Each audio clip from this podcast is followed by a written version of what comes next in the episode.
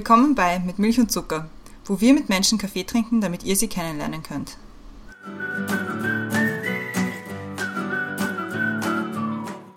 Willkommen zurück bei Mit Milch und Zucker. Neue Woche, neue Folge, sagt die Christiane an dieser Stelle immer. Diese Woche ist, bin ich ohne der Christiane hier, weil wir haben wieder eine ganz besondere Folge, nämlich eine Takeover-Folge. Und nachdem die Folge in Englisch sein wird, wechsle ich jetzt auch auf Englisch, weil eine unserer Zuhörerinnen und Gästinnen nur Englisch spricht. Welcome to the podcast mit Milch und Zucker. This week we have a takeover episode and passing on the episode to Gerald Loacker, member of the Austrian Parliament for NEOS since 2014 and spokesperson for health and social affairs. And he will explain what we he will talk about, who our guest is, and it's a very special episode. So have fun with it.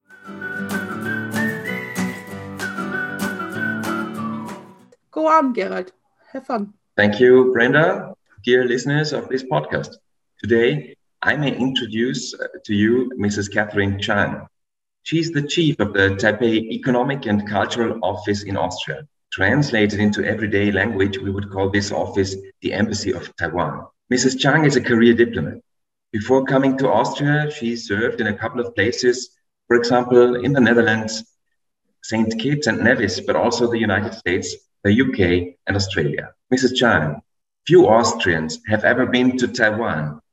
Which three things should an Austrian know about your home country? I think that uh, the first thing we are very proud of is the uh, uh, the democracy in Taiwan. Taiwan, just like uh, Austria, it's a full-fledged uh, democracy.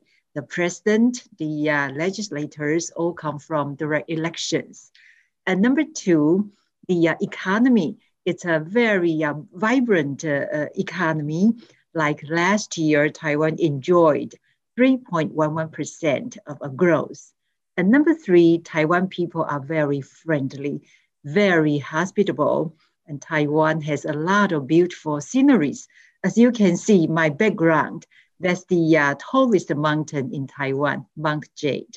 So I encourage and I welcome Austrians uh, to visit Taiwan. So hopefully many of us will have the chance to see your country. You yourself have now been to Austria for a couple of months, and I would like you to compare your home country to Austria. I think the first thing is that uh, we share the common value of freedom, democracy, respect of uh, human rights, and also the uh, rule-based uh, order. And number two, I think uh, we both are not very uh, big countries. Taiwan, or official name, Republic of China. Taiwan has a population of 23 million, while Austria has uh, 9 million people. However, Austria, you have a, the land area is uh, much bigger than Taiwan. And Taiwan, the land size of Taiwan is around 36,000 square uh, kilometers, which is uh, uh, similar to the size of uh, the Netherlands. But I think that we all uh, value our democracy and we are also very proud that uh, we are friendly people. And the people in Taiwan, we emphasize on the importance of a good education, on family uh, values, and uh, treating people nicely. And I think uh, something similar is that uh, I think before many may think Taiwan, uh, they will still think of the uh, Chiang Kai-shek years. However, Taiwan is no longer a uh, authoritarian society. We are now a uh, democracy. It's a young democracy, just like uh, Austria is a uh, very dynamic democracy. A friend of mine, she is an expert in defense policies. Teresa Reiter, she allowed me to copy an idea of hers. And that's what I like to do now. If you compare Austria and Taiwan to animals. If these countries would be animals, which animals would they be? uh, I think Taiwan, we are the uh, combination of the, uh, because uh, Taiwan people are very uh, hardworking, very uh, re- resilient because we constantly face the pressure from China. And so that we have to be very strong to uh, not just learn to survive, but also to, uh, to thrive. So in the past, uh, over uh, 70 years, Taiwan did uh, quite well. We do have a, uh, a symbol that uh, Taiwanese, uh, we have, uh, I think we are both tough, but also we are also friendly. And the, there's the, the, the, the bear, the, the Taiwan our local uh, animal, that's the, uh, the, the bear, the, the black bear. When we have the uh, Taipei, the Asian uh, city games are held in Taiwan, we use the, uh, the black bear as our, our symbol. Very nice. Compared to the bear, which animal would Austria be in this comparison? Austria, I like Austria so much. I think uh, you enjoy, you are very uh, gifted.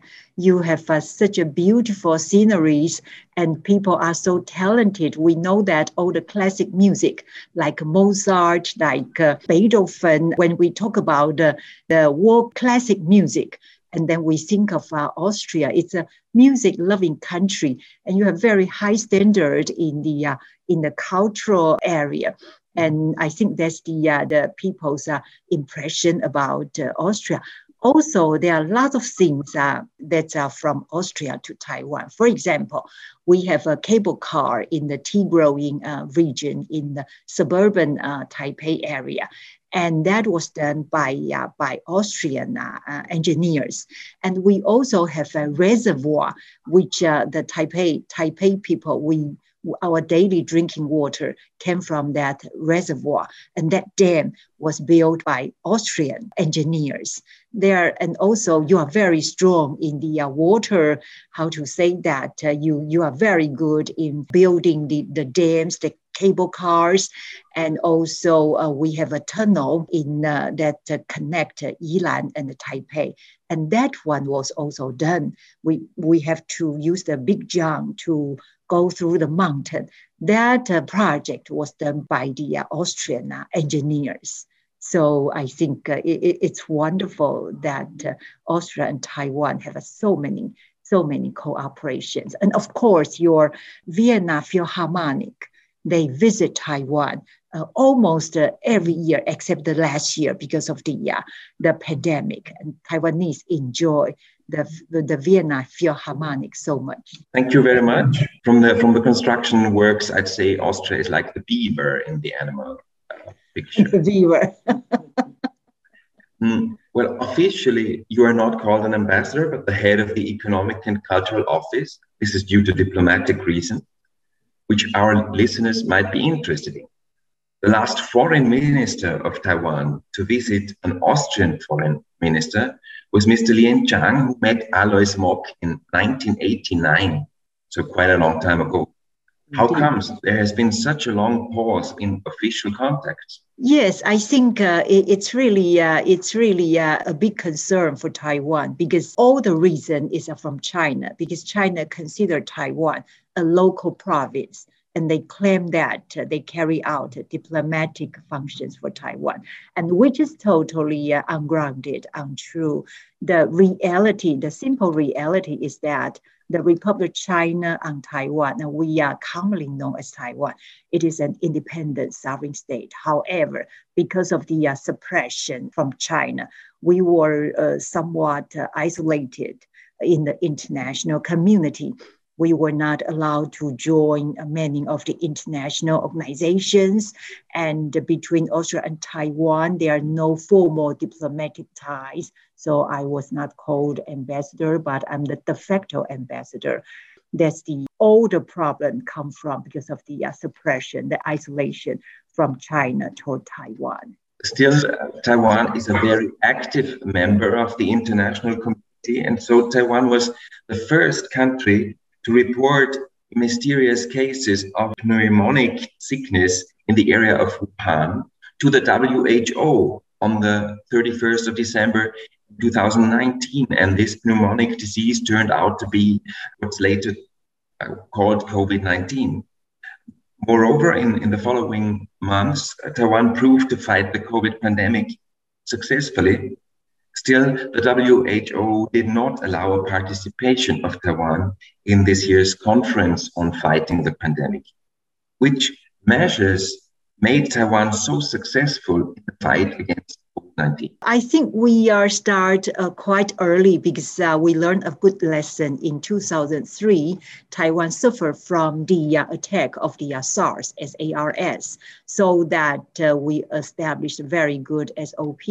Uh, indeed, Taiwan was the first country we sensed the danger, the threat of the COVID-19. That's why we we uh, inform the uh, WHO. However, our this uh, precious information, uh, the WHO did not uh, take did not take that uh, quite seriously, and because Taiwan start early and we and the people are quite disciplined, and we also because we sense the, the the the potential threat. So we, I think the early action is important. And number two, the, the the people we comply with the uh, government requirement because uh, there's very good trust established between the government and the people so that uh, all the people put on the uh, facial mask and we keep a uh, very safe social distance. And we also have the for those uh, uh, suspicious cases of the uh, COVID-19, we use the uh, modern uh, technology to monitor, to trace their, their footprint so that uh, all their contacts could be traced and could be treated immediately. But of course, we also pay uh, attention to the privacy of uh, every uh, individual. I think that's a success. And uh, because of the success, we share our experience uh, with uh, uh, other countries. We also donate uh, facial mask uh, to, to, the countries and peoples in need.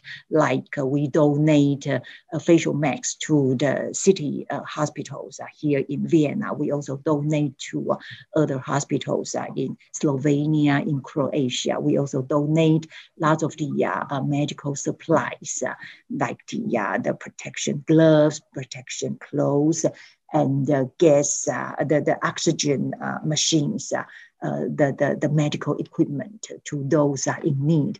So that, uh, and as you mentioned that so far Taiwan is still excluded from the WHO, the pandemic, the virus knows no borders. it requires global cooperation. It's important. I think it would be mutually beneficial that Taiwan to be included in the World Health Organization and thank you, uh, Mr. Loak, for your support that Taiwan should be included.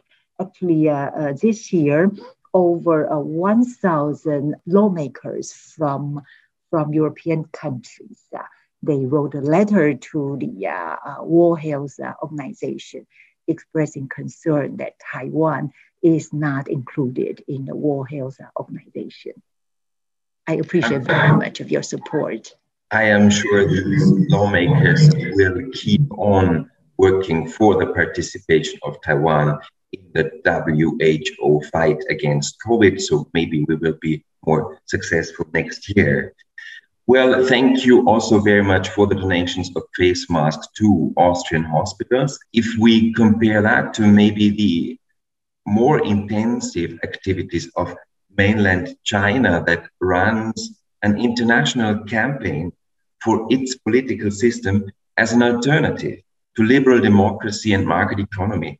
How successful will this campaign of mainland China be in the long run? I think that the uh, China issue it is a concern, and uh, we have to be uh, we have to be uh, very clear-headed about the implication of the uh, uh, China rise economically, they are now, it is now the uh, second largest global economy. And uh, uh, militarily, uh, they're, they're trying to increase their uh, military expenditure in the past 10 years. Uh, their military expenses are already grow by three times. However, at the same time, China does not share our values. They do not believe in democracy and uh, they do not share our values. So, which is really a concern, not just to Taiwan. I think the global community should be uh, be aware of the uh, implications uh, it poses uh, to the world. For example, China they uh, persecute the the ethnic minority, the Uyghur people in Xinjiang, and they suppress the the Hong Kong uh, people's uh, freedom. Uh, like today, the pro-democracy newspaper, the Apple Daily, was forced to to close down, and they even use the modern technology to monitor and to control its own people and also uh, toward uh, Taiwan. They uh, constantly threat Taiwan. very often they have the war plans and the, the submarines very close to, to Taiwan, trying to uh, force Taiwan to accept that uh, Taiwan is part of them, which is totally uh, not the, the, the reality and they also co- coerce uh, its neighbors. They uh, they have a huge uh, military buildup in the South China Sea. So that's why I think in recent years, uh, the global community there's a growing concern of the global community of the implication of the rise of China. And very recently, the G7 uh, leaders, the presidents and the prime ministers from the world's most advanced seven uh, the seven in the most uh, industrialized countries, they expressed a concern of the rise of China, and they also urged China uh, express concern about the human rights violation and uh, the, the growing uh, military uh, expenditure, and also they emphasized the importance of the peace and stability of the Taiwan Strait, peace and stability of the Asian Pacific uh, region. And so I think that it's important that uh, all democracies, the friends, partners, the uh, like minded countries, that uh, we should work together to safeguard democracy, to safeguard our values. It, when we work together, we'll be able to uh, uphold the values we cherish so much which demands a lot of uh, courageous activity from the friends of freedom and liberal democracy if you stand against an economically and militarily strong uh, country like China. Well, your country has one more thing to offer a special Skira Kavalan that was uh, recently presented to the French Austria. But still, I heard that the Taiwanese people now support Australian wine. How comes that Australian wine is now a political statement? uh, because uh, China is threatening uh, Australia and uh, uh, they impose uh, sanctions on Australia wine. I think that Taiwan and Australia, I used to be posted in Australia to show solidarity that uh, we stand by the side of democracy like Australia. So when China banned the uh, import of Australia wine, then uh, in Taiwan we uh, we have a buy Australia movement. So that I also bought some uh, Australian wine to share with my uh, my friends here in Austria. So we do not encourage our Austrian listeners to reduce their Austrian wine consumption, but maybe you might consider to add one or more bottles of Australian wine to your wine cellar in order to support the case for freedom and liberal democracy. Yes, yes. Uh, Austrian wines are very, uh, very popular in Taiwan. The other day, I visited the winery of the uh, Klosterneuburg, that church. Um, the, they, they have a very good winery. We had a wine tasting there. And uh, we do have uh, importers that, uh, I mean, um, they export the, the Austrian wine to Taiwan, which is also very, very popular. Before I came here, uh, that uh, I was told that uh, Austria is very famous for good wines, especially the white wine, and I enjoy very much. I'm very glad and proud to hear that. Now, as we're coming closer to the end of this podcast, let us turn towards the future. If you think of the next generation of Taiwanese people, what will their lives be all about and how will it be different from today? The, the young uh, Taiwanese, I think that uh, the currently because of the uh, the uh, competition, I mean the threat we face uh, from China, and uh, the young generation, we, we hope that China could leave Taiwan alone. We like to be on our own. We like to be our own masters. We, we, like, we hope that uh, China treat Taiwan uh, on the uh, equal basis. So based on equality, then uh, the young people, we also like to uh, have, uh, we like to do trade, we like to have exchanges, we like to visit China, but that should be on equal footing, on equal basis and uh, Taiwanese uh, people, they are very outgoing. They uh, enjoy making friends worldwide.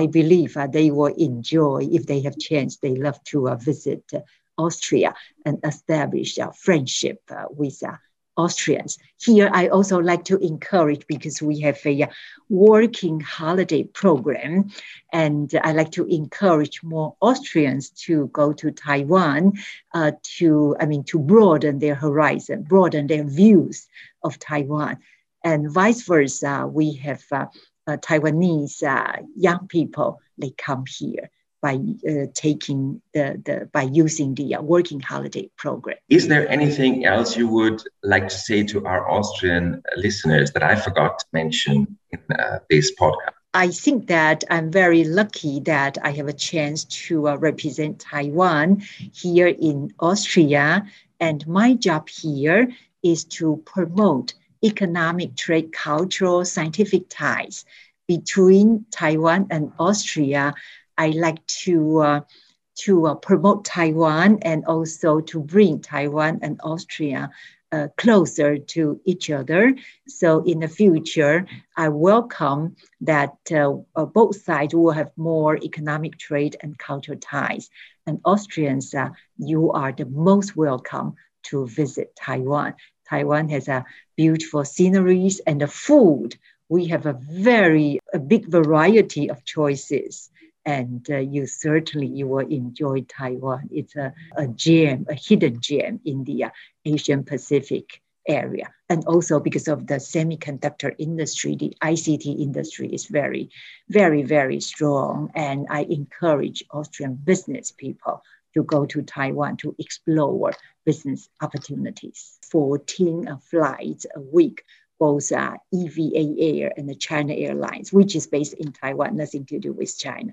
They both uh, have a direct flight between Vienna and Taipei. And today, I'm so pleased that your, your government just announced that uh, you uh, lift the restrictions for the non-necessary travel. So which means that Taiwan visitors will be able to travel to Austria. I believe I already received lots of phone calls asking what's the requirement to come to visit Vienna. So I'm expecting lots of our tourists from Taiwan, they will visit Vienna and visit Austria. So thank you very much, uh, Mrs. Chang, for sharing your insights with us and for letting us learn a bit more about the Republic of China, which is better known under the name Taiwan. I wish you all the best for your special work in Austria and I may say thank you to Brenda and Christiane for having us on their podcast. Thank you very much and goodbye. Thank you, Mr. Loak. Thank you, uh, Brenda, and uh, uh, thank you, all listeners. Thank you.